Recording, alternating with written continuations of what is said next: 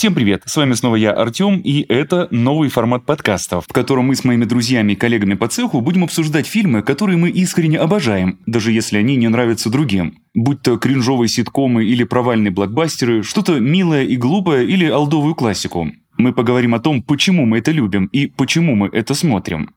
В общем, хорош трепаться, или, как говорится, cut the crap. Поехали! Привет. Привет, Жень. Привет. Очень рад тебя слышать. Наконец-то мы с тобой можем пообщаться, обсудить киношки. Супер взаимно, тем более, что я прям давний зритель твоего Ютуба, поэтому мне очень приятно. Ощущение, как будто мы с тобой уже, знаешь, это давние знакомые. Да, да, Хоть да. мы с тобой как бы первый раз так толком общаемся.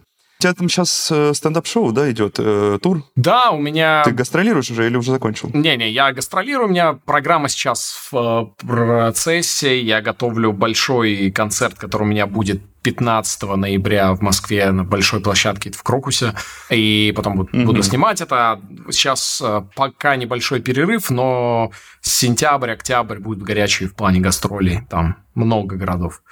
Вот, и если получится, все у меня будет окей, то я, возможно, в конце октября еще приеду в Лос-Анджелес к Нилу Бреннану, который стендап-комик, один из вообще моих любимых, с которым мне удалось познакомиться, выступить у него на разогреве. И мы договорились, что я приеду еще с ним повыступаю. Поэтому вот я... Кайф. Да. А как ты, подожди, в Лос-Анджелесе ты будешь на английском выступать? Да-да. Да, а у тебя ты уже выступал так? У тебя есть Да, э, да, ну, я такой выступал у него на разогреве, да, на английском, потому что странно было бы на любом другом языке. Ну да, да, да. Ну, Я же поэтому удивился. Блин, прикольно, слушай, вообще. Это очень круто. Что, давай я тебя посвящу в тему, которую да, сегодня конечно. мы с тобой будем обсуждать. Короче, так как мы с тобой определились, что у нас наша тема будет комики, Да. А особенно кринжовые комики, Да. с которых мы все испытываем вот это чувство испанского стыда. Поэтому да, вот почему я смотрю неудачников Мгм. или на неудачников, Да. на комичных неудачников. Да. Вот. Тема эта, как помнишь, у нас э, появилась, потому что я почему-то вдруг внезапно вспомнил мистера Бина, просто как пример тебе привел, Мгм. и подумал, что, блин, ну на самом деле это же действительно большой пласт вот таких э, фильмов, о которых почему-то мы не говорим, это как-то не особо так мейнстримово, да, как-то не особо популярно, но Да. все их любят. Ну, точнее, я люблю, и я Мгм. думаю, ты любишь. Да, Вот. конечно. Поэтому давай. Да, ну, кстати говоря, смотри, вот если вообще говорить про мистера Бина, например, то я вот до того, как ты сказал, я его внутренне не относил к такой категории, потому что он для меня всегда был в своем жанре большой мастер. Если уж говорить про британских комиков, то первый, кто у меня всплывает с точки зрения вот ну, такого типа кринжовости, то это, конечно, не, не Аткинсон, а это, конечно же, Бенни Хилл. Ну, вот в ощущении вот большей неловкости, потому что Ну да, да. все-таки мистер Бин, знаешь, это для меня все-таки как будто сильно сделанный такой фриковый персонаж, который в своем мире существует.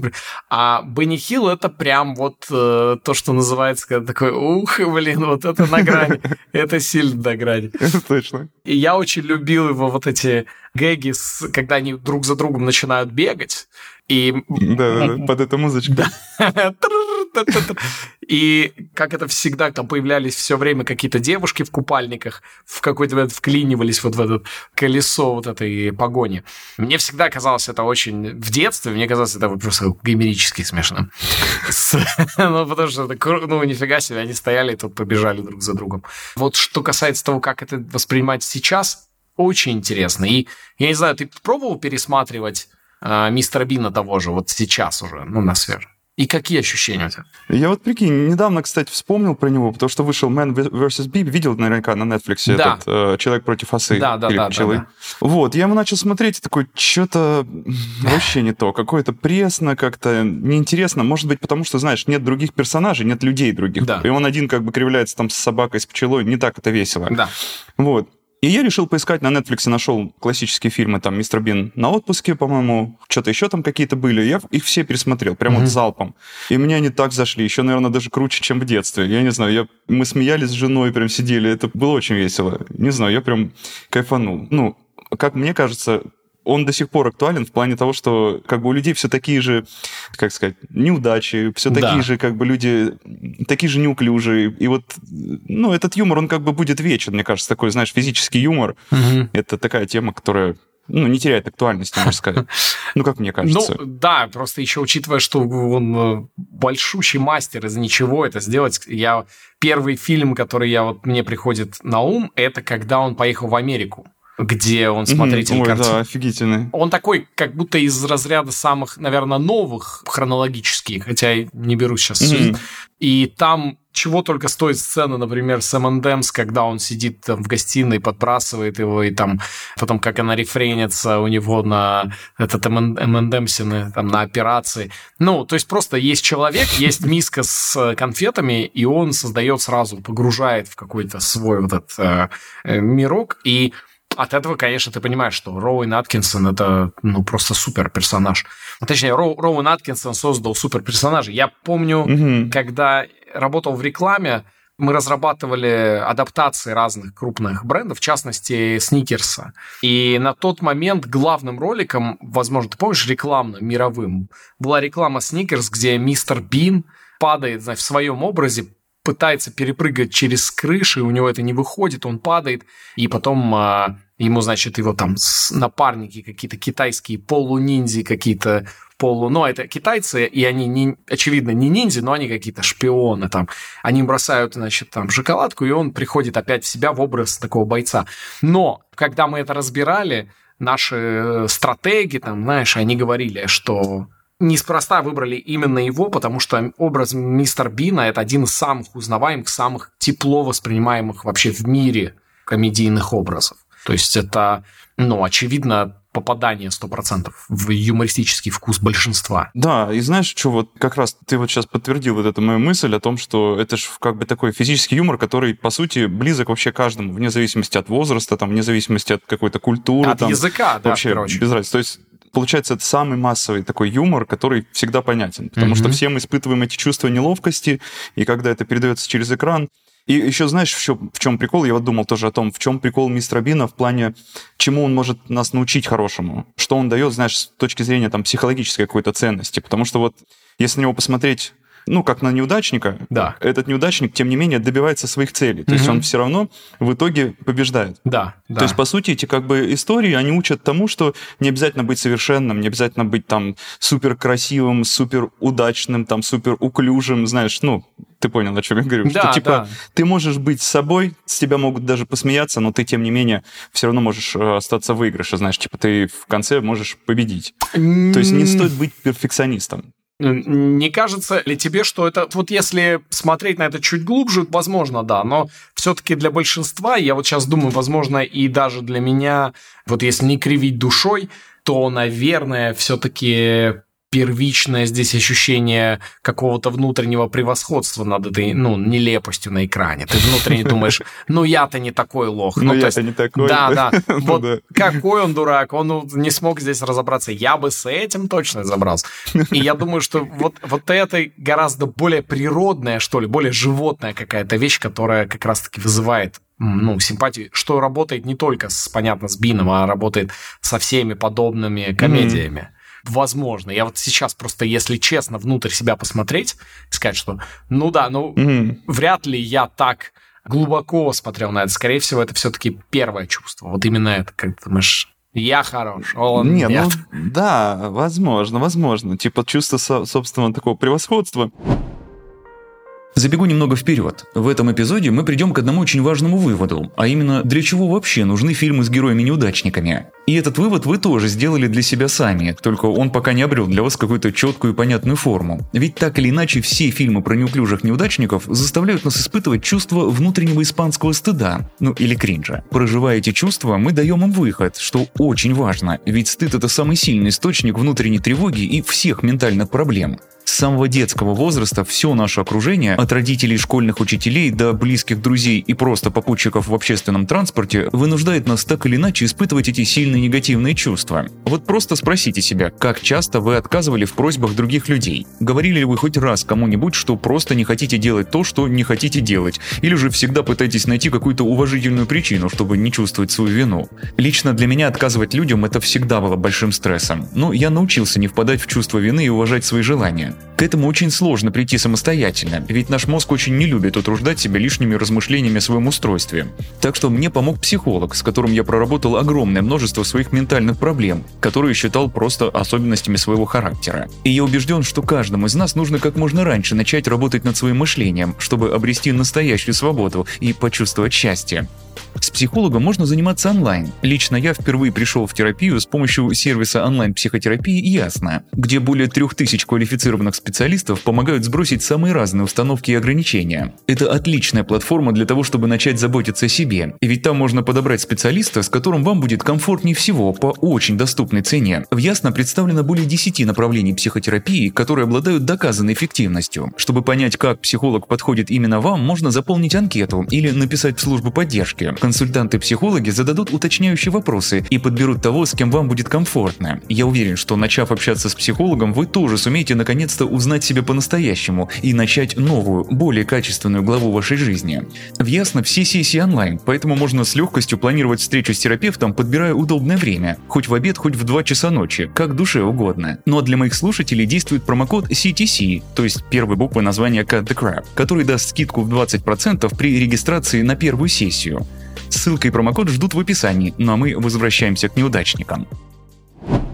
Ну, просто знаешь, обычно же как кино работает? Мы же обычно ассоциируем себя с главными героями. То есть, по сути, мы как бы надеваем его, ну, как-то в его обувь, как mm. говорится правильно? Мы в его, короче, да, шкуру, да. грубо говоря, влазим, влезаем. И получается тут, что типа как бы режиссер этих фильмов, ну и сам Роуэн Аткинсон как персонаж дает нам вот это чувство, вот этой неловкости испытать самим, чтобы мы его примерили и мы его, как бы, в принципе, можем понять, потому что у нас тоже бывают такие неловкие ситуации. Но не настолько, как бы, гипертрофированы. Поэтому, ну да. возможно, как бы превосходство тоже, но мне кажется, большую часть, э, вот этот юмор, ну, по крайней мере, это мои, знаешь, субъективные ощущения, что большую часть этого юмора я люблю, потому что он дает мне почувствовать те чувства, которые я могу почувствовать в реальной жизни, только гораздо сильнее. И вот, не знаю, как-то типа как снимает стресс от вот постоянного ощущения, что мне всегда надо быть совершенным. Вот снимается этот стресс. Мне кажется, в терапевтическом плане ну, да, мистер Бин очень помогает. Согласен, согласен. Я еще, знаешь, сейчас подумал, что меня кое-чему мистер Бин прям научил. То есть конкретному, угу. очень конкретному. Я сейчас тоже тебе скажу одну штуку. Давай, давай, очень ну, интересно. Меня он научил тому, что нельзя доверять устрицам, потому что я помню эпизод, вот эти его короткие скетчи. Да, я помню, я помню. Если ты помнишь, он там в отеле увидел эти устрицы, начал их лопать, и потом подходит там э, официант, принюхивается к ним, когда он уже очень много съел, принюхивается и такой, о, и, они давно пропали. И после этого он очень долго мучается, там, с животом совсем. И я вот, представляешь, я когда это смотрел, сидел дома еще в Ускаменогорске, вообще в Казахстане, смотрел это с мамой. И мне так глубоко отложилось в голову, что я до сих пор не доверяю устрицам, ни разу в жизни их не пробовал. Это прикольная история. Ну, это это правда. А меня знаешь, чему научил мистер Бин? Да. Если помнишь, там была у них тоже вот э, скетч, короче, про то, как он там встречал королеву Елизавету. Типа у них там такой парад, и он стоял там, да. типа официант, я не помню, кем он был, если честно. Да. И он стоял там, готовился к встрече, да. и постоянно, короче, я первый раз в жизни это увидел, и я с тех пор начал так делать. У меня жена постоянно говорит, что ты так делаешь, что это за фигня? А я это увидел у мистера Бина. Что Короче, именно? прикол в чем? Ага. Ну смотри, ты же вот, например, ну, как почувствовать свой запах изо рта? Типа, ты же не сможешь никак его почувствовать, потому что он твой. Ты не, куда ты, что ты сделаешь, как, чтобы его почувствовать? И мистер Бин, короче, что он делал? Он как-то так выдыхал, так а, вверх, он, да? Знаешь, гу, нижней, нижней губой, да, он так его выталкивал. И я с тех пор начал так делать. Вот я посмотрел в детстве, и у меня теперь стало... Ну, нет, не то, что я постоянно так делал, но если вдруг надо, я могу повторить. Повтори, пожалуйста, я очень хочу... Как ты это делаешь? И что, она работает у тебя? Я думаю, нет. Просто это смешно. Это круто. Я еще, знаешь, что подумал? Что это же вообще фантасти... Вот эти особенно его короткие, я даже не знаю, как назвать, ми- мини-фильмы, вот эти скетчи, где какой-то один эпизод mm-hmm. посвящен, ну, вот скетчи их назовем так, они же абсолютно точно посвящены жизни и вообще существованию маленького человека. То есть это все про, ну вот, чтобы понимание, как такой шинелевский, немножко маленький человек. У него и машиночка mm-hmm. маленькая, у него и квартира чудовищно маленькая, у него, у него все какое-то такое комичное, малюсенькое. Что его роднит, кстати, с, э, с, Фантоци. с Фантоцем. Да, да. Я вот вспомнил, что подумал, что какая-то все-таки близкая для меня история. И Для меня почему-то Фантоци был, ну и до сих пор остается. Я вот сейчас показывал э, своей, недавно э, она стала моей женой, э, до этого своей девушке показывал, mm. показывал ей э, Фантоци, и она вообще, ну, она смотрела так, как бы, ну да. Я говорю, сейчас смотри, очень смешно будет. И настолько в нее это не попало. Вообще. То есть она такая, я не знаю, мне не нравится. А ты смотрел Фантоци? Да, слушай, я посмотрел, только хотел тебе сказать, я посмотрел его фильм, вот этот первый, который 76-го там или Погоди, а года. ты до этого не смотрел? Нет, вообще, я в первый раз его видел. Офигеть. Прикинь, я не знаю, как так мимо меня прошел он. Так, ну, вот и что, и что? Мне очень интересно, и что? Мне понравилось, я ржал просто как не в себя. Я люблю, вот я люблю такой юмор. А, мне Фантоци напомнил Бенни Хилла. Я очень люблю Бенни Хилла, и вот что-то между ними есть. Вот э, мне показалось такая же, такой же степень, знаешь, неудачи. такая же вот, э, такой же он, э, как сказать, мальчик для битья, знаешь, все над ним издеваются, все его ни во что не ставят. Вот, это весело, мне очень понравилось. Еще мне, кстати, знаешь, что показалось? Mm. Что он внешне очень похож на Энди Серкиса. Ты знаешь Энди Серкиса? Что-то это... очень знакомое. Это где я мог его видеть? CGI персонажей всех. То есть он ага. Голума играл, он да. играл там... А, э... господи, все, вот Голума, теперь я понял, кто это. Точно, да, да, да, ага. конечно. Все, или... Ну да, да, что-то, кстати, есть, блин. Да, я вот смотрел, прям у меня это э, почему-то была такая ассоциация весь фильм. Вот. Ну я ржал. А, еще знаете что? Сейчас, подожди, сейчас перебиваю. Мне еще показалось, что фантоци, ну, не то чтобы показалось, что фантоци похож, мне кажется, что каким-то образом, но Мэтт Грёнинг, mm-hmm, Гомера Симпсона, да. вдохно... Гомер Симпсон вдохновлен фантоци. Вот что-то было между ними похожее. Ну, не показалось тебе? Кстати, ну, я никогда об этом не думал, но вот сейчас ты это сказал, и я вот просто начинаю так прикидывать, что он же, в принципе, вот, наверное, вот эта потоковая еще работа на каком-то грандиозном предприятии на супер да, незначительной да, да, должности, это тоже очень забавно. Мне, знаешь, что нравится в Фантоце еще? Что там вот этот голос автора, он иногда настолько литературно смешной, настолько там вот это почет, когда он говорил, и в тот момент, когда перед глазами Фантоция замаячил святой Петр, он понял, что пора остановиться. Это всегда происходило, когда, когда Фантоций перенапрягался. И такая, ну это глупость такая, но это очень смешно. И там этот святой Петр да, стоит, да. машет. Да, это очень смешно. При этом там же есть, очевидно, такие например, пугающие вещи, как его, допустим, взаимоотношения с дочерью и вообще как он, mm-hmm. как он ее пугается и как они ее... А ты знаешь про вот эту, про эту дочь? Вот, ну, про актрису? Нет. А что это, это на самом деле актер, и это, А-а-а. да, да, да, это актер, который у него там такая история, что я сейчас не буду углубляться в факты, потому что я, к сожалению, их знаю очень так выборочно, но я помню, что читал, mm. когда что это актер, который, собственно, был сам комическим актером, у которого все практически его образы, амплуа было построено на его, ну, внешне очень отталкивающем таком ну, уродстве, можно сказать. То есть он сам это обшучивал все время, что такой, вот я какой урод. И там такие еще слова все время, ну, грубые. Он же, он же всегда mm-hmm. своей, жене говорит, а, типа, это что такое, что это за дочка? И, и это к неподготовленному человеку, особенно в наши времена, это прям вообще да. тяжеловато воспринимать. Ты думаешь, что это супер неактуальный не актуально. Да, там супер-супер сексизм получается. Лукизм, потому что он там жену свою постоянно лукизм, сексизм. Ну, это смешно. Как бы, да. видишь, юмор такая штука, я вообще не знаю, ну, тяжело очень вот так вот выстраивать грани, типа, что, над чем можно смеяться, над чем нельзя смеяться. Потому что, по сути, ну, юмор же это доведение до абсурда. Это же ничего, он не должен ничего иметь с реальностью. Он не должен как бы оказывать влияние, по сути, на, ну, реальную жизнь. Это не просто как бы как сказать, комментарий, социальный комментарий к чему-то, mm-hmm. а это вот какое-то доведение до, ну, до максимума, правильно? Типа, ну, ну как ты думаешь вообще, что, с чего можно смеяться, с чего нельзя? Слушай, я думаю, что здесь и то, что ты говоришь, это правда, но есть и разные абсолютно грани, есть разное просто ощущение, знаешь, юмор. Кому-то, э, вот ты говоришь, там, социальный комментарий, кому-то это необходимо с точки зрения как зрителю, и кому-то этого и достаточно, более того. Существует и, и дольше всего существовало, наверное, вот так публично и будет существовать всегда, я, я уверен, комедия наблюдений, так называемая, когда человек просто наблюдает и комментирует. И этого, в принципе, ну, достаточно многим. То есть не, не то, что кому-то нужны, знаешь, твои глубокие фантазии, какие-то рассуждения. Не всем это, не всем это близко. Равно как и не всем, например, нравится юмор условно, за гранью или даже на грани. Многие, многие вполне себе такие, ну, дай нам что-нибудь безопасное, да, что-то понятное, безопасное, mm-hmm. что вот обыденное и понятное. А кому-то наоборот, естественно, кому-то хочется...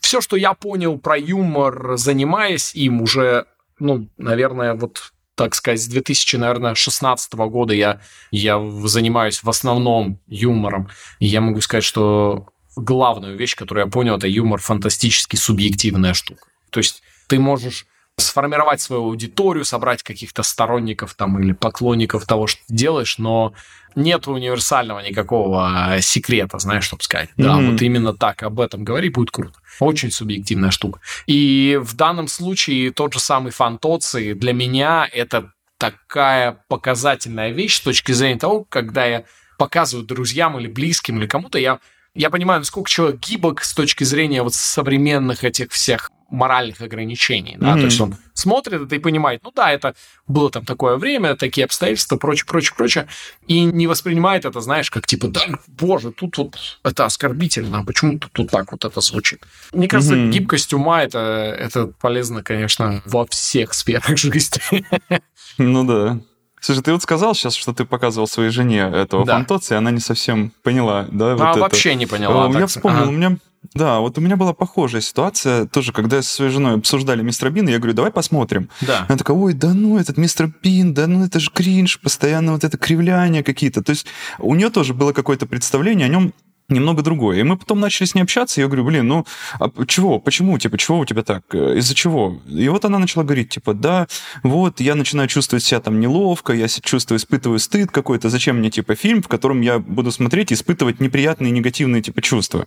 И я тут вдруг понял, что она как-то на него иначе смотрела. Я говорю, блин, ну мистер Бин же инопланетянин. Угу. Почему ты как бы чувствуешь стыд за него, если он как бы вообще из другой планеты? Да, типа, да. Это же наоборот смешно, что он показывает, грубо говоря, наше общество, какие в нем нормы и правила, и как бы отступает от них. Он угу. показывает, что все может быть вот как-то по-инопланетному, да. типа этого. Да. И она тогда была в шоке, потому что она вообще не знала, что мистер Бин инопланетянин. Она думала, что это просто какой-то, ну, типа, человек там с умственными отклонениями.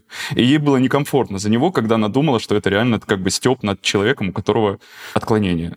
И, наверное, имеет смысл, если ты думаешь о том, что это степ над какими-то, над людьми с отклонениями, наверное, это как-то стрёмно. Слушай, ну, я никогда, кстати, не думал вот в формулировке, что он инопланетянин, но я просто такой всегда думал, что он просто, ну, он такой стран, странноватый тип, но не из-за того, Своеобразный. что... Да, да, но не из-за того, что он mm-hmm. какой-то, знаешь, там, недоразвитый или больной. Типа, я всегда думал, ну, это как бы такой вот он, вот, вот такой вот чувак смешной. Mm-hmm.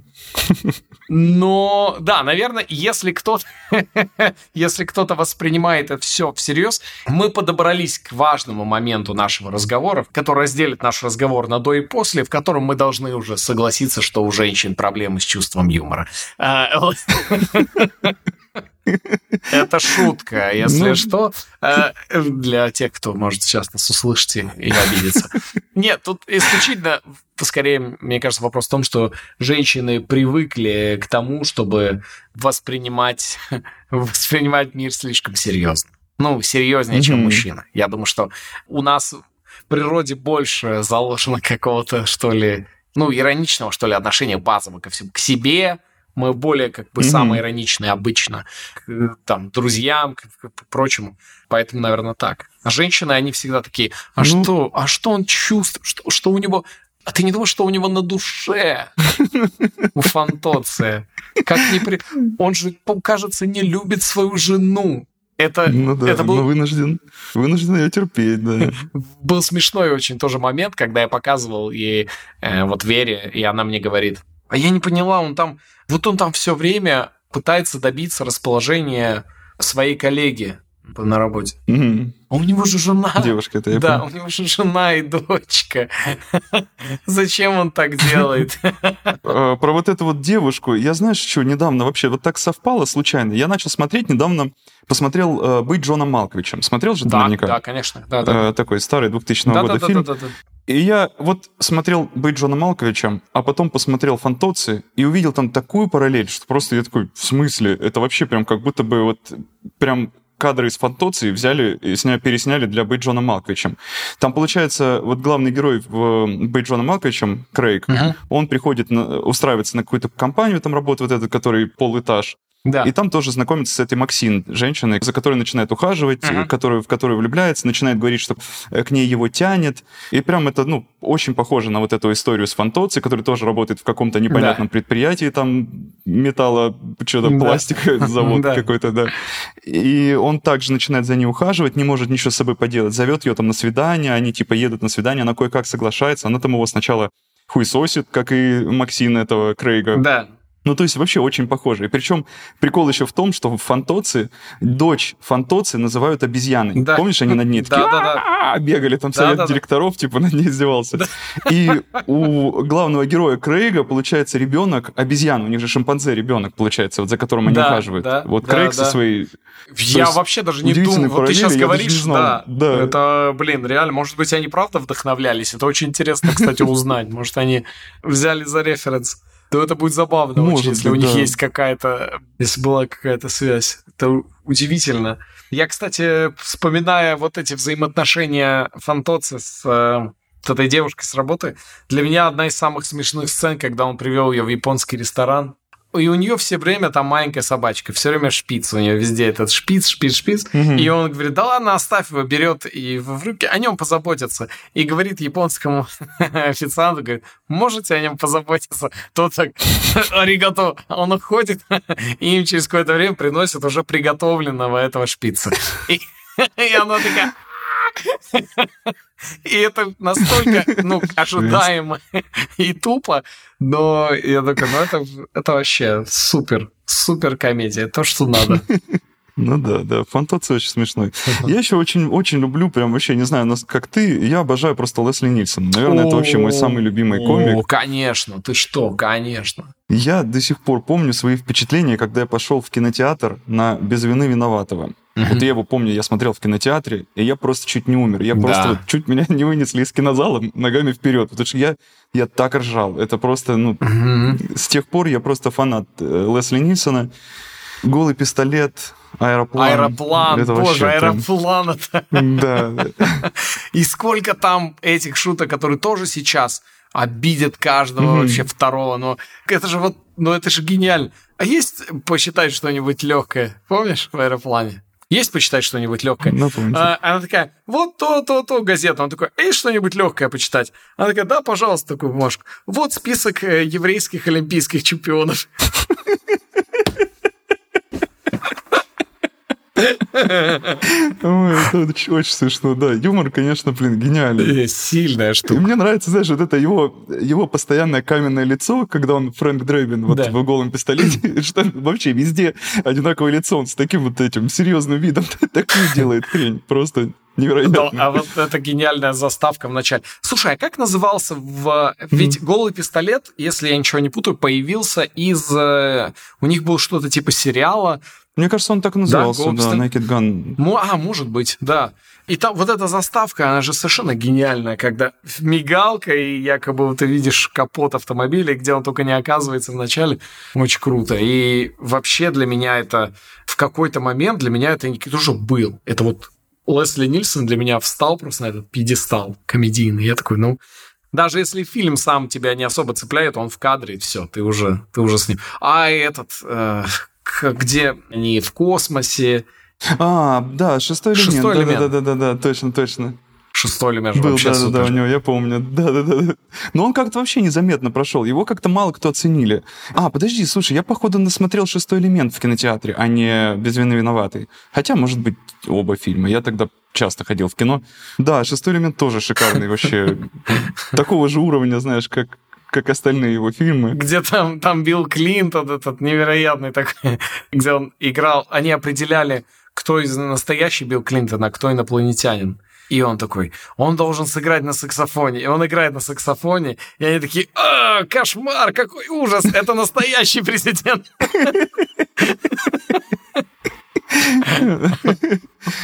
Да, слушай, я сейчас проверил. Оказывается, сериал, который был с Лесли Нильсоном, вот этот про полицию, назывался «Полицейский отряд». Вот, «Полицейский отряд», да, да, да, да, да. Они совершенно в какой-то момент заняли вообще абсолютно вот пространство и комедийное. Это было не знаю, для меня, наверное, самым вот большим после «Голого пистолета» впечатлением комедийным для меня был, конечно, «Не грози Южному Централу». И это, наверное, во многом определившая мой вообще комедийный вкус комедия. Mm-hmm. Да. Конечно, конечно. Ну-ка, расскажи, что, что, что, что у тебя за связь с негативом? Я не знаю, но я абсолютно, я просто почувствовал вот весь этот э, прикол, как, я думаю, множество представителей моего поколения, мы просто разорвали на цитаты этот, этот mm-hmm. весь фильм, все эти шутки.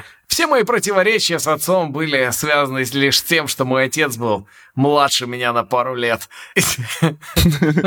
Тогда тебе это просто смешно от абсурда. А потом я еще узнал, что это, оказывается, шутка отсылала к популярному на тот момент э, сериалу, где актер, игравший отца, был настолько, ну, юн, что, ну, создатели негразижного Централа решили таким образом подколоть, и как бы люди в контексте, А-а-а. они понимали, куда это, ну, камень в чей огород это летит, это еще смешнее. Слушай, прикольно. Все вот эти гетто-истории. Хотя сейчас, я думаю, ты тоже воспринимаешь и думаешь, ну, это, это что-то такое уже как бы так, ну, это слова, да, N слова везде звучат бесконечно в этом фильме, так mm-hmm. нельзя говорить. Ну, тогда ты просто не задумываясь, просто смотрел, хохотал тебе. Ну, а ты пытался его пересматривать вот сейчас, во взрослом возрасте? Блин, вообще не... Нет? М-м. Как-то он у меня что-то, что-то детское. И как?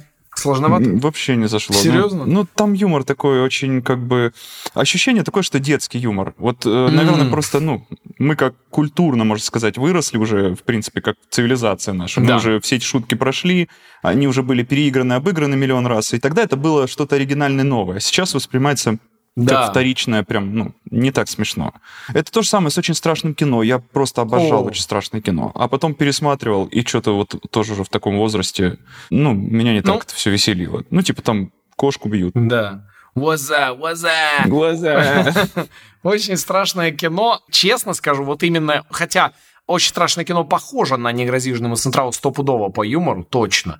Но угу. очень страшное кино почему-то, ты сейчас говоришь, я вспоминаю, оно мне и даже в детстве почему-то казалось не то, что с детским юмором, а каким-то чересчур пародийное, короче, кино, знаешь, ну, типа, с имеющимся оригиналом, mm-hmm. и тут как-то равно как и там по другой причине, но мне просто в меня никогда не попадал, например, «Американский пирог», я вообще никогда не считал это смешным mm-hmm. фильмом. Я его никогда не хейтил, но я такой, ну, это вообще не, не в меня. Мне кажется, еще, знаешь, типа вот когда выходили «Не грози Южному Централу», там вот очень страшное кино, когда вот, ну, пошел бум фильмов э, братьев Вайнса, да. Вайнс, э, там, «Майор Пейн», ну, хотя «Майор Пейн» был раньше, конечно, что там еще было? «Без чувств», ой, «Без чувств» вообще просто нереально клево, мне так да, нравился. Да, да, это смешной был фильм. «Без чувств», потом там «Белые цыпочки», вот эти все фильмы, как-то вот был бум, бум именно таких пародийных комедий, да.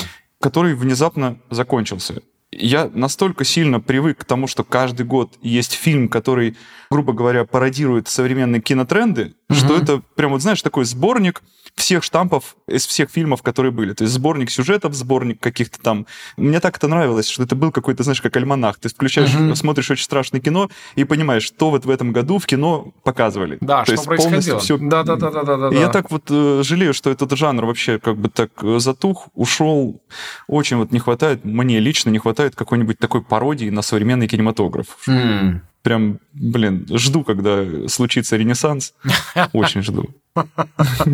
Я вот э, при этом, знаешь, вот я сейчас думал, интересно, что российские какие-то того же периода, российские комедии, там, ДНБ, да, или там mm-hmm. этот Таунхаус, э, одна из моих самых любимых комедий. Ну, короче, вот в тот период были более какие-то оригинальные, что ли, комедийные подходы, как мне кажется как будто они сейчас приходят вот к какому-то пародийному вот этому жанру, который на Западе довольно быстро себя изжил, наверное, по причине того, что это mm-hmm. во многом какие-то ситуативные какие-то, знаешь, там, приколы. я просто на, что-то начал рассуждать, у меня нет финальной здесь мысли. Ты сказал, мне зацепил вот эта мысль о том, что это круто отражает реально, ну, эпоху, знаешь, какой-то слепок там понятно, mm-hmm. фрагментарно, там, что происходит именно в медиа, например, и в кино в частности. Нужно ли, грубо говоря, такая комедия, которая вот прямо на здесь и сейчас актуал? Потому что все-таки это кино, и, наверное, оно больше должно говорить на какие-то вечные темы. То есть я понимаю, когда я там, допустим, выступаю со стендапом, да, вот я вышел, и я могу, типа, бам-бам-бам, какие-то текущие вещи, но даже снимая свой стендап и записывая в расчете, что это где-то потом будет выходить, я всегда думаю, ну не, mm-hmm. это, это смешно сейчас, люди в контексте понимают, mm-hmm. что вот сейчас вот это происходит, я об этом пошучу. Но человек будет смотреть через два года, через три, ему будет уже это не смешно. Ну да, вообще. уже актуальности не будет. Да, и велика вероятность, мне кажется, что наш обоюдно горячо любимый Лесли Нильсон может быть нашим детям уже вообще будет сложно понять, в чем прикол. Они будут думать, чего? И мы такие, ну, это отсылка вот на то, а это отсылка на это, отсылка на то. А условный мистер Бин вполне возможно и нашим внукам будет смешной, потому что они, ну, это просто комедия mm-hmm. вообще без слов, без, без ну, не нужно там бывать в Англии, смотреть английские какие-то... Ты просто видишь человека, видишь ситуацию, и все понятно. И, наверное, в этом и гениальность mm-hmm. мистера Бина. Ну да, вот э, знаешь, что я сейчас вспомнил тоже? Я, короче, был фанатом диким Симпсонов. Вот я прям очень любил Симпсонов одно время, знаешь, и я их смотрел, как вот удивительно так. Помнишь, э, выходил первая полнометражка? Конечно. Вот я заболел, короче, Симпсонами, когда вышла первая полнометражка. До этого я думал, да какая-то фигня, что-то там детская, походу, типа Губки Боба, наверное, и, и как-то я, короче, мимо всегда, мимо меня. А потом я сходил на этот фильм, и я понял весь прикол Симпсонов, меня эта полнометражка просто вся влюбила.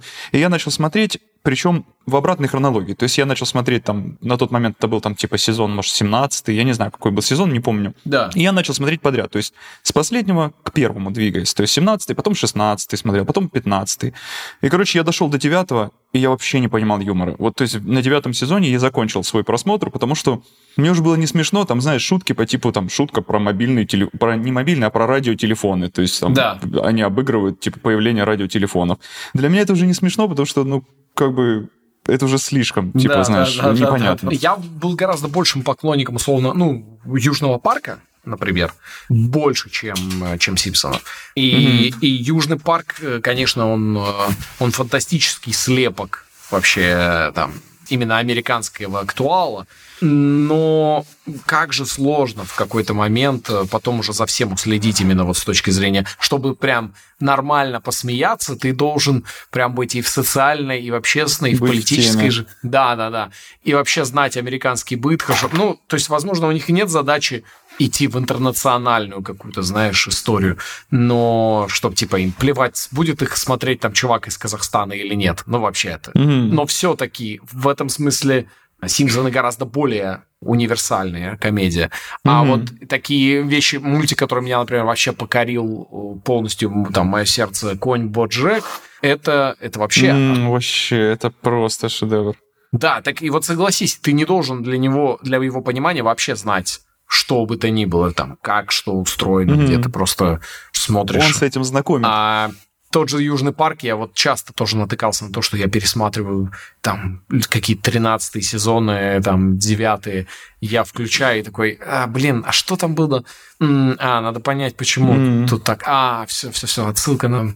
Хотя вот ну, да. э, забавно, что про, говоря про отсылки, например, э, у меня такой есть э, товарищ Майл Эдвардс, стендап-комик, он живет в Лондоне, и он приезжал какое-то время жил в России. Он э, прекрасно знает русский язык. И вот он выступал, он говорит, мне все нравится, все нравится вообще в русской аудитории, вообще выступать здесь круто. Но почему у вас вообще нахер не работают отсылки?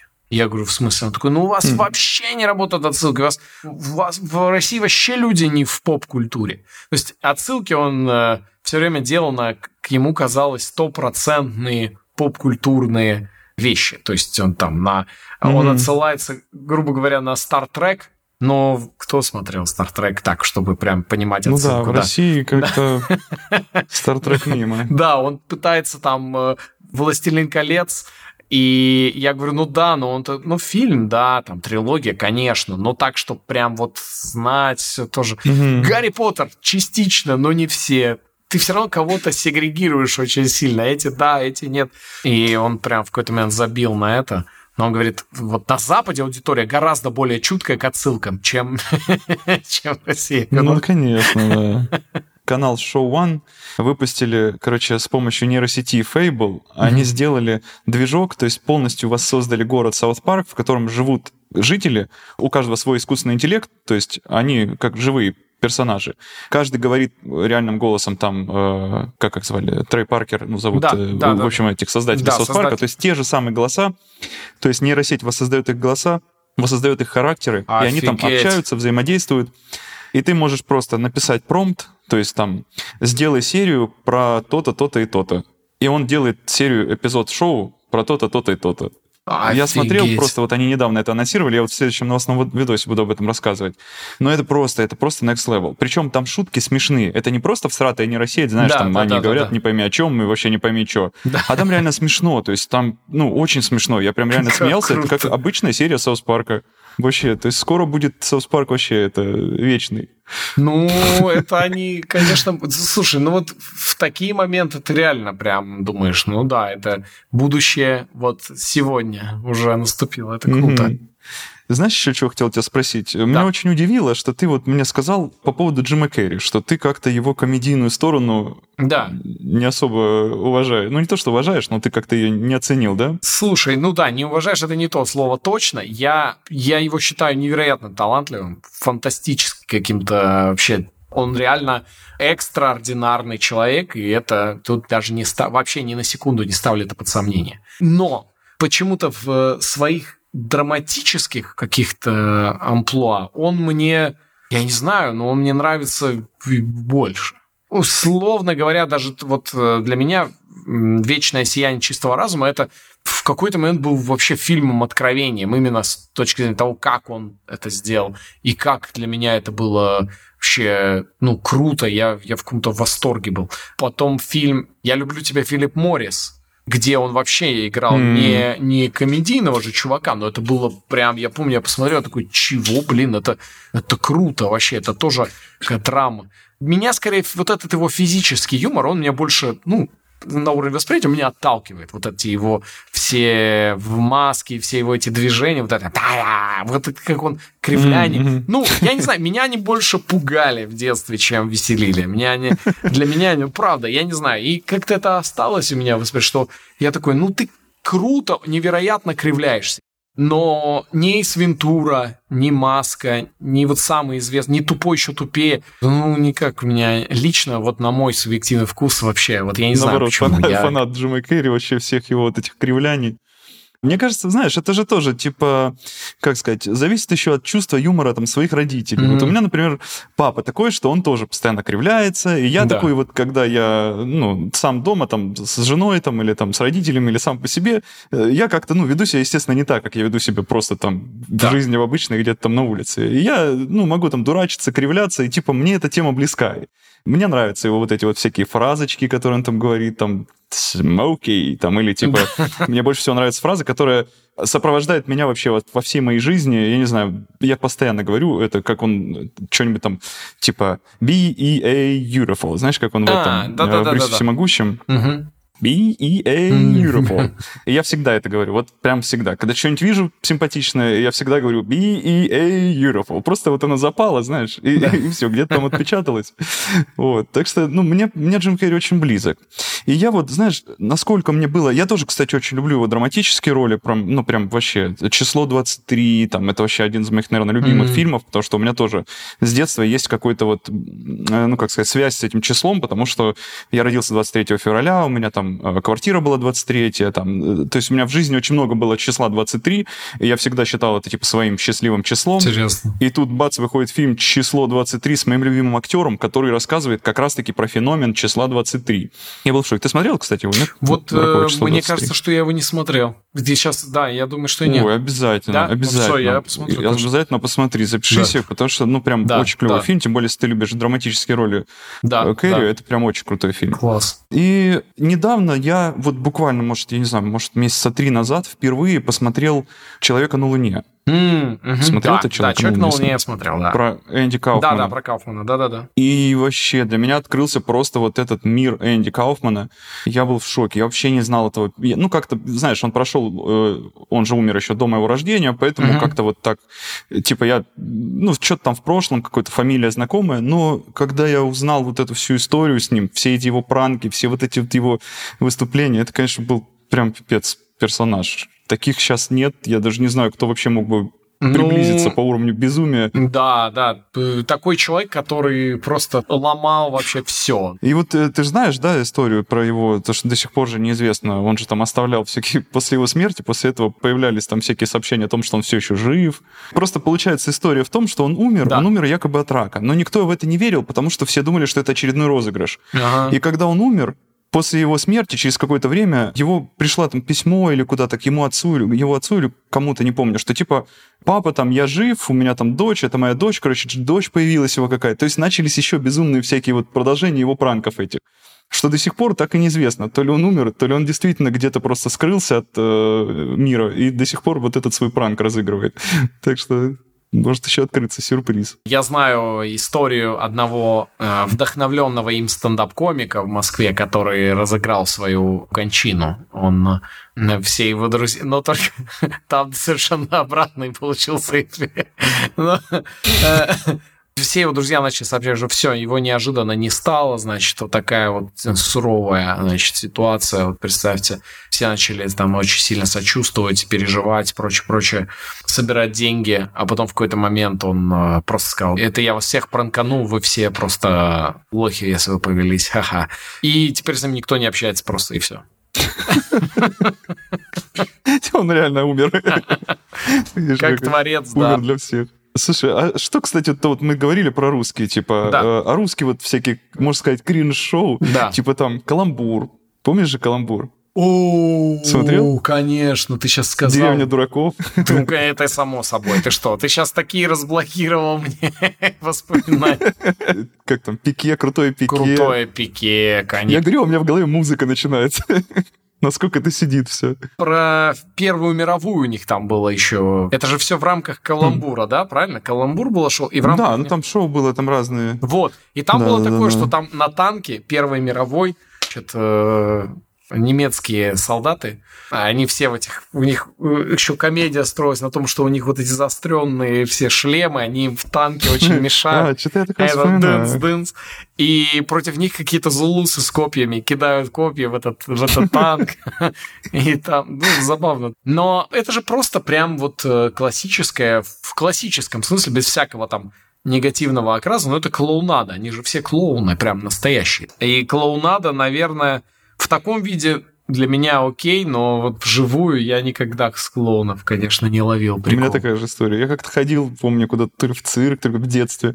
Я вообще не понял, мне как-то это было очень странное и неприятное ощущение, что я, короче, тоже как-то клоуном так. Посмотреть в кино могу. Мне больше нравятся клоуны в амплуа всяких. Просто какой-то в них есть что-то такое не ну, фантастически отталкивающее в том плане, что думаешь, mm-hmm. вроде ты как бы человек, но ты не человек, ты вроде все понимает, вроде понимает, вроде разговаривает, вроде не разговаривает. Я еще вот недавно что-то просто был дома и по телеку увидел особенности национальной охоты, рыбалки, вот эти комедии. Mm. Это же тоже целый пласт. Я очень любил. Я только потом понял, насколько там все на алкоголе замешано сильно. Там же mm-hmm. это алкоголь, двигатель вообще, mm-hmm. там все из-за алкоголя или ради алкоголя, или по причине финальная конечная цель, все это алкоголь. Насколько это сценаристу как будто в моменте определенном упрощает все твисты. такой, а почему он так сделал? Ну, был пьяный, все, поехали. Я сейчас тоже, пока сказал про каламбур, вспомнил еще маски-шоу. Смотрел маски шоу ты в детстве? Конечно. Помнишь, э, там была э, самая-самая яркая персонаж, это Эвелина Бледон, э, Бледонс, или как ее Бледонс, да, да. Я, не, я недавно видел Эвелину Бледонс. В реале? Просто реально, да, встретил ее. Я такой... О, ничего себе. Да, вот это да. И как? В порядке. Эвелина Бледонс в порядке, да. Это секс-символ, мне кажется, вообще да. российский. Я помню маски шоу. У них был очень смешной история про Колумба. про то, как Колумб, значит, открыл Америку. Мне сильно там запомнился такой гэг, когда он э, стоит и подходит к дереву, и на нем висят пачки сигарет на дереве. И там Колумб, типа, открыл Америку, и, да, и нашел табак. И он раз берет, закуривает, а. и такой. И там все индейцы, они все курят сиги ходят. И он такой, и он берет Мальборо, вот так срывает, раскапывает лунку и кладет туда эти сиги, закапывает, поливает, и у него вырастает еще дерево. И также он там картор, он смотрит, что они какие-то чипсы едят, курят сиги, индейцы. И он такой, он нашел и картошку, и табак. Я подумал, ну это, это, это сильно. А, кстати, а ты смотрел Little Britain? Нет. Little Britain, ты не знаешь такое? Это что? Это mm. скетчи такие британские о том, как, типа, такие, это наша Британия, и вот, типа, что, какая она. Mm. И там всякие скетчи из жизни британцев э, разных. И э, они там очень жестко вообще стебали разные слои вообще населения. И потом по чистому совпадению, очень случайно, невероятно, не, по непонятной причине совпадений в нашем мире э, появилась наша Раша.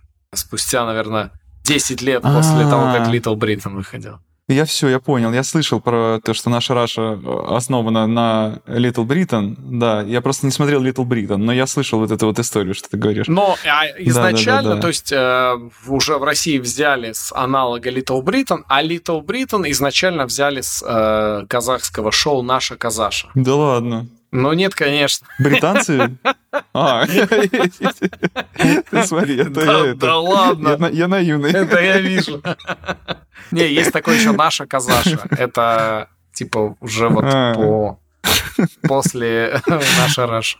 И я просто к тому, что это формат такой, тоже, который подразумевает вот этих вот персонажей, к которым ты привыкаешь, и с ними уже поехал, поехал, там, что у них происходит, как по понятному сценарию каждый раз примерно одно и та же ситуация, там, как они будут из нее выбираться подсаживают mm. очень сильно. Ну, я думаю, что это вот такой как бы телевизионный формат, классно работающий, когда ты уже знаешь персонажа, понимаешь, как он реагирует на какие-то сложности. Но вот сейчас, грубо говоря, пересматривать тоже такие, такие вещи, я думаю, сложновато будет. Ну, вот сейчас включить нашу Рашу, ты такой немножко... Ну, типа, исключительно mm-hmm. какой-то ностальгические какие-то просто вещи, но не точно не с точки зрения того, что ты о, сейчас включим, посмеемся. Это ты вот мне напомнил про скетчи. Есть, э, я не знаю, ты не знаешь, Monkey Dust называется. Его еще Парфенов озвучивал. Я смотрел его в оригинале, а потом, когда узнал, что Парфенов озвучивал, я Ничего смотрел, себе. потом продолжил смотреть только его. Короче, офигительный сериал, но он очень-очень жесткий. Он такой прям там такой юмор, знаешь, все вокруг... Ну, там больше черного, короче, ну, юмора ну, такого. Понял. 38 обезьян он называется в, э, в русском дубляже. Странно. Обычно, зная русскую адаптацию, должны были назвать «Обезьянья братва». Возможно, да. Ну, это ж Парфенов переводил, поэтому он ну, да, да, да. тут решил с 38 попугаями отсылка. Да. Вот, ну, короче, это жесткое, жесткое шоу, которое затрагивает там очень такие темы прям жесткие. Не, я не знаю, даже советовать слышал. его посмотреть или нет, но как бы только из-за Парфенова э, вот этот человек приложил как бы свою руку э, к такому вот сериалу, прикинь. Да, прикольно. Да, и, и вот просто тебе сразу просто хочется да. спросить, ты знаешь такой скетч-шоу, как э, Whitest Kids You Know? Блин, нет. Самые белые ребята. Да, я понял. Нет, слушай. Я, я сейчас не... скажу, как они по-русски назывались. А, городские приматы. Нет, я не смотрел. Это американское скетч-шоу. Там пять чуваков, они играют все роли. То есть все пять, пять чуваков играют, короче, разных людей. И они, ну вот, на мой взгляд, они просто офигительные актеры. Они настолько сильно и настолько круто вот в образы вживаются, что просто пипец. И у них очень много скетчей, которые сейчас бы, ну, за них бы, наверное, их не то чтобы отменили. Да, их не только бы заканцелили, но и там, может, даже и всудились бы с ними, потому что там, ну, очень жестко. Я просто тебе посоветовал ну, в YouTube там забить какие-нибудь самые их популярные. Просто вот интересно, как бы твое чувство юмора совпадет да, с моим, я... знаешь, в этом плане. Давай, То, давай, что давай. Для меня это прям вот, я прям очень их люблю. Они, конечно, не все. Некоторые есть прям, ну, очень странные. То есть их там пять сезонов, их достаточно много серий у них, но э, есть вот прям такие вот там Sophomores называется серия, очень прикольная. Ну, просто можно, знаешь, загуглить самые популярные, uh-huh, просто там uh-huh. они коротенькие, там по 5 минут, Просто глянуть, вот интерес, зайдет или нет. Да, я посмотрю обязательно. А что бы ты посоветовал из комедии? Ну, а. или вот, может, такого жанра, знаешь, кринжового, что-нибудь? Что из последнего, может, смотрел? Не скажу насчет там кринжового, из, из хорошего, и из того, что меня впечатлило. Но это не прям из свежего, но из того, что самое яркое меня впечатлившее, это People Just Do Nothing. Угу. Люди ничего не делают. О, запишу. Да, и это британский сериал. Это так круто. Он сделан под э, ну, это мокюментари, и угу. это так как будто... Обожаю мокюментари. Как будто BBC снимает, значит, про граймеров, про чуваков, которые, у которых свой... Ну, грайм — это разновидный такой британский рэп, грубо говоря. А.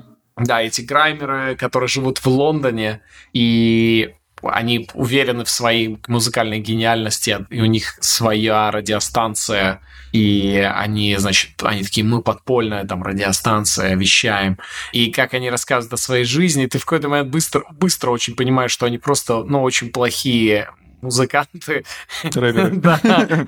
Но они уверены в своей вот гениальности, в своем там будущем. И их продюсируют супер стереотипный, смешной пакистанец. Он, он дико смешной. И с таким акцентом фантастическим. И он там типа, я буду вашим продюсером. Его бросает девушка-полячка, которая с ним встречалась там только ради документов британских. И все это, знаешь, настолько пропитано какими-то глубоко социальными какими-то проблемами. И это вот эта Британия, знаешь, не прям вот немытая такая вот серая, которая выглядит вот реально как Омск. Вот, ну, вот эта Британия, mm-hmm. такая вот, где они все какие-то mm-hmm. кривозубые, какие-то все смешные. Короче, я прям, я сильно прям, прям советую тебе взглянуть. Это очень смешная серия. Супер, я записал, да. Смотри, короче, Вопрос еще тут один э, у меня к тебе. Ну, не то чтобы такой вопрос, просто порассуждать, подумать. Да. Вот есть э, такие вот актеры, которые, в принципе, чем-то похожи, они похожи внешне, угу. и у них может быть даже похож юмор и образ похож.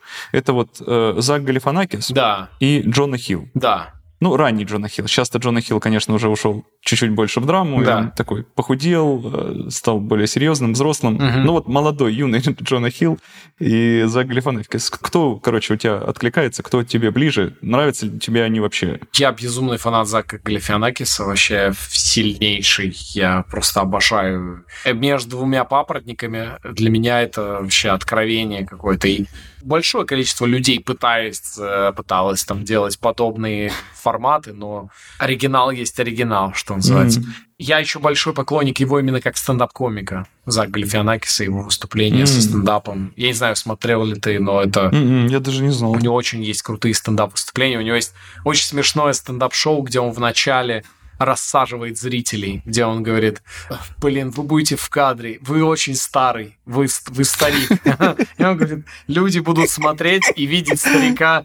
Он говорит, ну это дерьмо какое-то, мне не нравится. Он говорит, мне не нравится, у меня старик в первом ряду. И он говорит, давайте поменяем, давайте поменяем вас. И там, и там меняют этого старика, он уходит. И он говорит, да кого-нибудь, кого угодно, лишь бы не старика. И берет, садится там азиатская девушка, и он такой, вы вы серьезно? Вы это что? Мы куда снимаем? Это китайское телевидение? Это ну, я не против, но это... И он там оскорбляет всех вначале. Просто ему все не подходят. Он говорит, ну прям, ну, ну прям, чтобы азиат сидел в первом ряду, ну пойми. И у него... как-то пропустили. Да, у него... Это причем в маленьком баре таком, он там играет на фортепиано, что-то поет, потом он... О, да, себе. потом он сидит там, а, переживает, валяется на, на полу. Ну, короче, он делает просто супер шоу. Зак, это... Сравнивая их с Джона Хиллом, э, Джона для меня, конечно, он менее мне, э, во-первых, знаком по его работам, потому что я не скажу, что я прям много смотрел его каких-то картин. Понятно, что огромное количество таких знаковых фильмов, в которых он снялся, их, их довольно много. Но, наверное, фильм, который мне лично больше всего нравится с его участием, это «Не смотри вверх», да, он, по-моему, называется, или я назвал? Mm-hmm. На... Вот это был... Да-да-да, с Леонардо Ди Да, Каприо. да, да, да, да. Это, это супер было вообще, и там он просто Мгм. идеально вписался, вот, то есть это прям, Вообще, это да. он, вот Сыночек. это избалованный сыночек, ты прям видишь. Э, Поэтому для меня, я бы Мгм. сказал, как комик, для меня Зак во много раз круче. Как актер, наверное, Мгм. Джона, Джона Хилл круче, как актер. Потому что Мгм. Зак это просто везде Зак Галифианакис. В любом фильме это просто Да, Зак. да, да. А Джона Хилл, Да. конечно, как актер, ну, гораздо мастеровитее. А у Джона Хилла, кстати, недавно, я не знаю, видел ты или нет, на Netflix выходил его собственный фильм, называется «Статс». Нет, я не И смотрю. это, короче, такая, можно сказать, документалка. Ну, не можно сказать, это реально документальный фильм, а его психологи. Вот э, Джона Хилл, короче, очень сильно изменился. Мгм. Он был толстым, короче, несчастным таким, короче, актером, которого брали на роли только из-за того, что он толстый, и над ним можно посмеяться, типа этого. А вот Да. он вырос как актер именно после того, как начал заниматься по программе вот этого статса. И он сделал про статься целый фильм. То есть вот их сессии, короче, психо, ну, терапевтические, короче, сессии, они попали в этот фильм, и это просто, ну, блин, офигительно. Если тем более, ну, как бы тема психологии близка, мне просто она очень близка, и Мгм. у меня просто жена занимается психологией, э, работает, и по этой теме как бы мы часто об этом рассуждаем, как бы об этом общаемся очень часто. И прям вот в фильме очень круто там, очень клевые выводы, мораль там супер вообще. Клевый очень фильм. Класс. Джона Хилл, Хилл молодец в плане, что он клево снял. Типа, он- ему удалось сделать прям такой интересный и полезный фильм. Вот. А э, ты, я помню, еще тоже говорил, что тебе не нравится Луи де Финес. Да, не знаю, Да? что-то я как-то... Подожди, Луи де Фи- я всегда путаюсь в французах. Э, Лу- Ну, это жандар, жандармы, который жандарма играл. Подожди. Все, у а, него был сериал «Жандарм». Нет, Луи де Финес мне нравится. Мне не нравится, который играл в А. игрушке, который Пьер Ришар, кудрявый. А, да-да-да, вот, Пьер Ришар. вот, вот. Луи де Финес мне нравится. Это, это смешно, и это всегда его вот это вот исти- полуистеричное состояние. А, о, о, о, о, о. Да-да-да-да-да. Э, Это смешно. А, а, Да, я его тоже очень Вот люблю. от Пьера Ришара для меня всегда веет вот этой вот какой-то тоской, какой-то... Его больше жалко как-то все время, что он такой его... Да, то да, там да. побьют, что-то это. Я всегда такой, да, по-братски, ну уже что-то ты как-то сделай. Он вот какой-то... Но он такой больше, да, трагичный. Да, и вот он, он грустный клоун, знаешь. И э, Мгм. я из-за этого я такой, ну, мне просто это вообще не... А Луи де Финес, он Ну очень да. витальный, и от него очень сильно как-то веет вот этим энергией такой, даже когда он возрастной Мгм. уже совсем был, это же вообще супер, то есть это всегда такой напор. Ну, Вот мне кажется, это тоже одного, можно сказать, жанра, да, что жандармы, вот Луи де Финес, Бенни Хилл и Фантоци, вот они Да, чем-то вот да, да, похожи да, между собой, мне кажется. Энергичные, такие Мгм. образы похожи. Да, э, Да, я тоже люблю Луи все, де Финеса, очень прикольный. А Жанна Дюжардена, ты вообще... э, ну, я знаю, ты 99 франков любишь, да? да, я люблю 99 А что еще франков из него очень. смотрел? Ты смотрел Брис? э, у него был Брис всемогущий, у нас его перевели, а он, по-моему, назывался Брис э, что-то там. Слушай, я не, не уверен, нет, не смотрю. Нет? Нет, нет, нет. Это был просто феномен вообще. Вот, ну, во Франции, по крайней мере, это был феномен. Э, В России он тоже выходил в кинотеатрах. Тоже он всем понравился. Ну, как бы, естественно, на своей родине он там был прям супер феноменальным фильмом, успешным. Про серфера. Там Жан Дюжарден играет серфера А. Бриса. У него такие белые волосы. Там все стереотипы, серфер, серферские стереотипы, что для Франции как бы очень-очень странно, Да. но тем не менее. И он там путешествует, короче, он хочет поймать волну где-то там, я не помню, где там, во Фран... в Париже, что ли, где-то в каком-то месте, где типа нет волн. И он туда спешит, едет там через приключения. Да. Очень смешно прям. И мне еще нравился с ним «Агент 117». Это пародия на Агент «Агента 007». 007, да-да-да.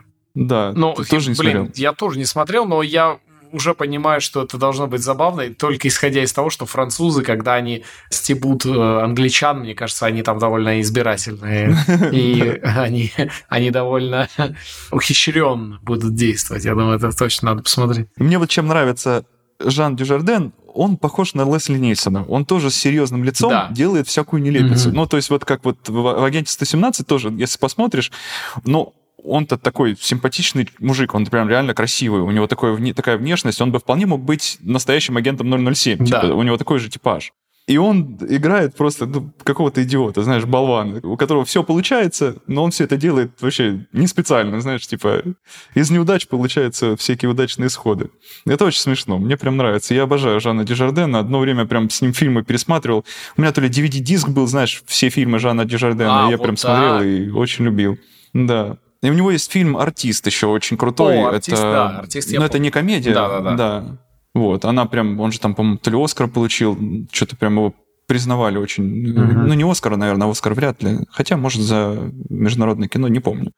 Я просто знаю, что он там uh-huh. бушевал, типа о нем говорили. Как вот, кстати, что-то мне напомнило, э, вот что Жан Дюжарден, многие, кстати, комики, у них есть свои шоу, вот как за Галифанакис, да, там uh-huh. стендап-шоу. Да, большинство, да, комиков, у них так или иначе либо были какие-то стендапы, либо какие-то свои проекты, что получается, ну вот э, тот же там, мне нравится еще Саша Барон Коэн, Барат, который... Конечно, конечно. Это ж, да, вот его шоу Алиджи я просто обожал, когда на MTV Бугача, вот. Э, бородатый там 2005... Jungle is massive. Wicked, wicked. И это клип у него был, да, по-моему? Или что, да. Они там в тачке сидели на, на светофоре, и он такой «Wicked, wicked, the jungle is massive, wicked, wicked». Они там так смешно вообще. Да, и вот эти стереотипы, что, ну, как бы его все эти персонажи, Бруно, Барат, э, Алиджи, они прям, ну, вот э, стереотипные и как-то вот покрывают такой пласт, да, пласт этого юмора. Uh-huh. Там юмор раста, там рэп культуры. Ну, мне, короче, да, очень нравится Саша Баранкоин. Конечно, для меня он уже после того, как, знаешь, он зашел и показал, как может быть вот эта пранковая вся штука, когда они э, просто ну, разнесли все паратом. После этого уже более постановочные вещи, как э, «Диктатор», например, или потом уже смотреть «Старого лежи», мне уже чуть-чуть сложнее, потому что я или там не, ну, несносный дед, который был э, так адаптирован. Короче, мне, если честно, вот его пранковые все вещи, они гораздо больше нравятся. Я с ума mm-hmm. сошел от его, как она, This is America, по-моему, она называлась, или где он просто разными персонажами пранковал всяких чиновников американских. Вот это шоу ты смотрел? Угу. Это же...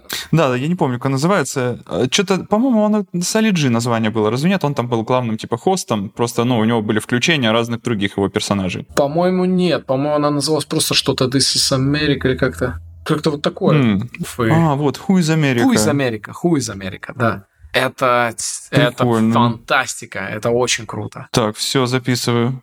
Супер, вообще. Где он там Я не знал. итальянский миллионер. Там угу. вообще сильно прям такие... И там все на пранках? Да, там все на пранк. Потом американский Кайф. патриот, Кайф. южанин, который на от, от ожирения ездит на, в, это, в кресле в таком электрическом. Классика. В каждом супермаркете в Штатах есть такие. Там у него вообще просто сильнейшая эта штука. И где он рассказывал про ну, короче, ладно, ты сам просто посмотри, и все, я даже не буду. Да, прям, гляну, прям гляну. круто. Так, ну что, мы подобрались к финалу нашей сегодняшней с тобой беседы. Да. Ну, давай, что мы выяснили? Э, что вообще, чему нас учат неудачники, кинонеудачники? Как ты думаешь? Я все-таки уверен, что они в первую очередь, наверное, если вот сейчас вспоминая, так мы бегло, но все-таки вот так прошли с тобой по каким-то основным вот таким моментам, я думаю, что, наверное, все-таки это реально не унывать. Видя, как со своими неудачами справляются или зачастую не справляются эти персонажи, ты как будто сам думаешь, да не так уж у меня и все и плохо, да и нормально я смотрю, да все у меня получится. Наверное, это помимо того, чтобы ну, просто рассмешить, вот это вот какой-то урок не унывание, урок какому-то позитивному вообще мышлению, это вторая важная миссия, которую несут, наверное, комедийные неудачники, на мой взгляд. Я с тобой в этом согласен полностью. Потому что мне тоже кажется, что это как часть такого, знаешь, как за закладывается идея того, что даже несмотря на неудачи, мы все равно можем добиться успеха, и не так страшно, если вдруг ты где-то напортачил. Не стоит корить себя и винить себя, если вдруг что-то не получается, и ты где-то сделал что-то, от чего тебе стыдно. Я думаю, что это во многом, в принципе, роль э, комедии, потому что очень популярный стендап выступление, когда комик рассказывает и выходит о том, как у него все в жизни не очень, и как он смеется над этим. Это очень много, многим помогает. Это такой терапевтическая mm-hmm. сторона, в частности, стендап-комедии, например. Поэтому, если ты выходишь... Очень часто ты видишь, как люди пытаются, например, заниматься стендапом выходит и такие, я хочу быть крутым, и рассказывать какие-то вещи о том, где он крутой или что-то сделал круто, хорошо, мощно, но вряд ли кто-то будет сильно смеяться над этим. Или когда человек ну, пытается про кого-то другого говорить, что вот там вот такой-то, такой-то олух недотепа, тоже не то. Но когда ты имеешь достаточно какого-то внутренней смелости, силы, храбрости, да, сказать, это я лох, вот гляньте на меня, тогда это, конечно, гораздо больше эффект. Да, искренность и честность – это всегда большая сила. Вот и я искренне говорю, мне очень понравилось вообще с тобой разговаривать сегодня, Тем. Спасибо тебе большое. Да, взаимно. Жень, мне тоже очень приятно. Наконец-то мы с тобой познакомились.